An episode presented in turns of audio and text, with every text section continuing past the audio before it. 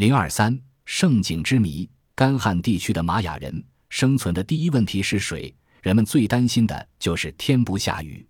于是，玛雅宗教史上一个重要的新现象出现了：雨神恰克日益受到崇奉，地位大有凌驾第一大神天神伊扎姆纳之势。这就好比说，中国常为其雨操心的古代农民变得不敬玉皇大帝，专奉龙王爷一样。玛雅祭司们的主要工作变成了求雨。地处尤卡坦半岛北部干旱地区，辉煌的奇琴伊扎城就建在两个大型石灰岩蓄水池边上，开口呈五十米至六十三米的略不规则的椭圆，井壁陡峭，一层一层的岩层叠压在一起，仿佛是一道道密排的环圈。从井口到水面有二十多米，水面之下到井底也有二十多米深度。这两口天然并成了玛雅人的圣井。奇琴伊扎若竹子转意，即是伊扎人的井口。这两口圣井中，南并为饮水井，北井则为玛雅人祭神专用的牺牲之井。也有一种说法，圣井直指北井。传说每逢旱灾之年，玛雅人便在祭司带领下前往圣井。献上丰盛的祭品，甚至包括活生生的美丽少女，祈求井底诸神息怒。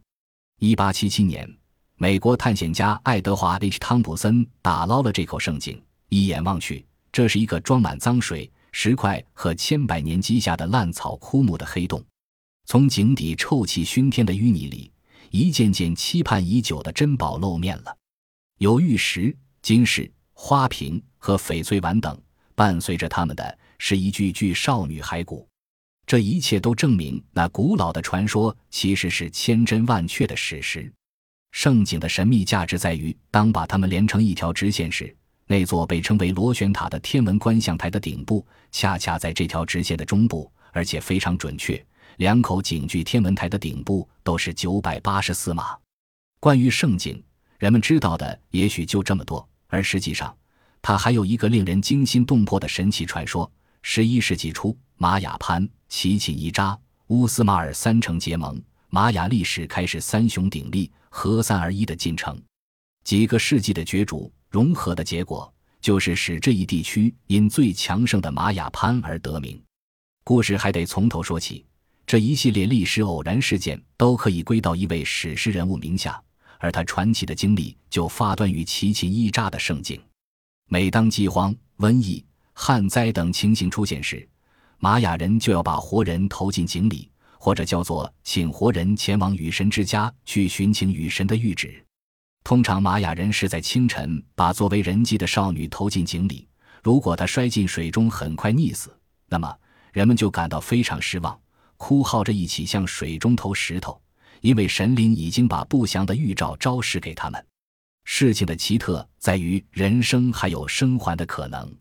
假如从清晨到中午，井中的人还侥幸活着的话，那么上边的人就会垂放下一条长绳，把幸存者拉上来。这个生还的人从此备受崇敬，被认为是雨神派回来的神使。这尊发掘于科潘的陶像的身份，令考古学者们费尽了心思。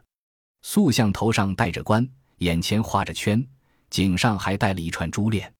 这些繁杂的装饰使有些学者推论，他是一位玛雅国王的塑像，但仅是推论而已。十二世纪后期，有一位名叫亨奈克塞尔的男子，就因投井不死而被奉为神使。他甚至去做了玛雅潘的最高掌权者，这让人想起中国古代的类似传说。据《尚书》记载，中国在尧统治的时候，有一位叫做仲华的人，被投到荒山野林里，风雨雷震。毒虫猛兽都没能加害于他，于是人们普遍认为他的才德感召了上天，受到神的眷爱，尧也把地位传给了他。这就是中国历史上著名的禅让制。仲华也就是后来的舜，三皇五帝之一。玛雅世界的亨纳克瑟尔也一样，他经过验证的神使身份，使他成为玛雅政治史上不可多见的显赫人物。他把玛雅潘变成了尤卡坦半岛上最强大的城邦国家，而且他的帝国化努力也有了初步成果。一一一百九十四年，亨纳克塞尔的玛雅潘武装攻占了奇琴伊扎城，血腥地镇压了当地居民的反抗。接着，他又征服了另一重要城市乌斯马尔。玛雅奴隶制政治实体的雏形已经呼之欲出，甚至今天我们把几十万平方公里的土地称为玛雅地区，把共有同一类型文明的这些人民称为玛雅人，都应归之神使亨纳科瑟尔给玛雅潘这个城市带来的力量和突出地位。这位盛景中来的神使，由于自己并非贵族出身，所以给玛雅潘添加了世俗的色彩。除了建造高大的祭祀坛庙之外，他还全力修建世俗权力人物的豪华宫殿，其中包括复杂的立柱厅房，有众多舒适的房间，装饰华美，设施齐全，以宫殿命名。这种世俗性的大型建筑，在玛雅地区其他众多遗址中是难以见到的。玛雅潘的统治大权落到了非宗教祭司的世俗军事新贵手中，这使玛雅社会的组织体系。社会性质发生了微妙的质变，或许可以做这样的猜想：玛雅潘的政治领袖亨纳克塞尔其实并没有那一段神奇的经历。所谓从其曾伊扎圣井中死里逃生的故事，乃是他编造出来的神话，用以证明他统治的合法性。这是不难想见的惯用伎俩，古今中外的势力不胜枚举。玛雅人的宗教神秘文化需要这样的神话。他们的人民甚至会自觉自愿或下意识地为他们的军事政治强人编织一段神史的传说。望着玛雅潘遗址宏伟厚实的城墙，玛雅地区其他城市并没有这种严格的城市边界，以及六个带城楼的城门，还有城墙内大大小小近四千个建筑的遗存。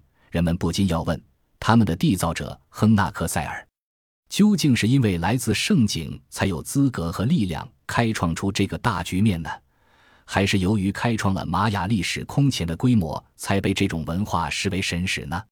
在今天看来，奇琴伊扎的盛景只不过是两口废弃的水井，井壁风化剥蚀，井水在幽绿的色泽中闪烁着棕色和血红相间的颜色。井下曾经填满了珠宝玉器和不幸被推下井来的人生，而如今只剩下淤泥杂草。谁能联想到？它曾被赋予了那么重要的宗教功用和神秘色彩。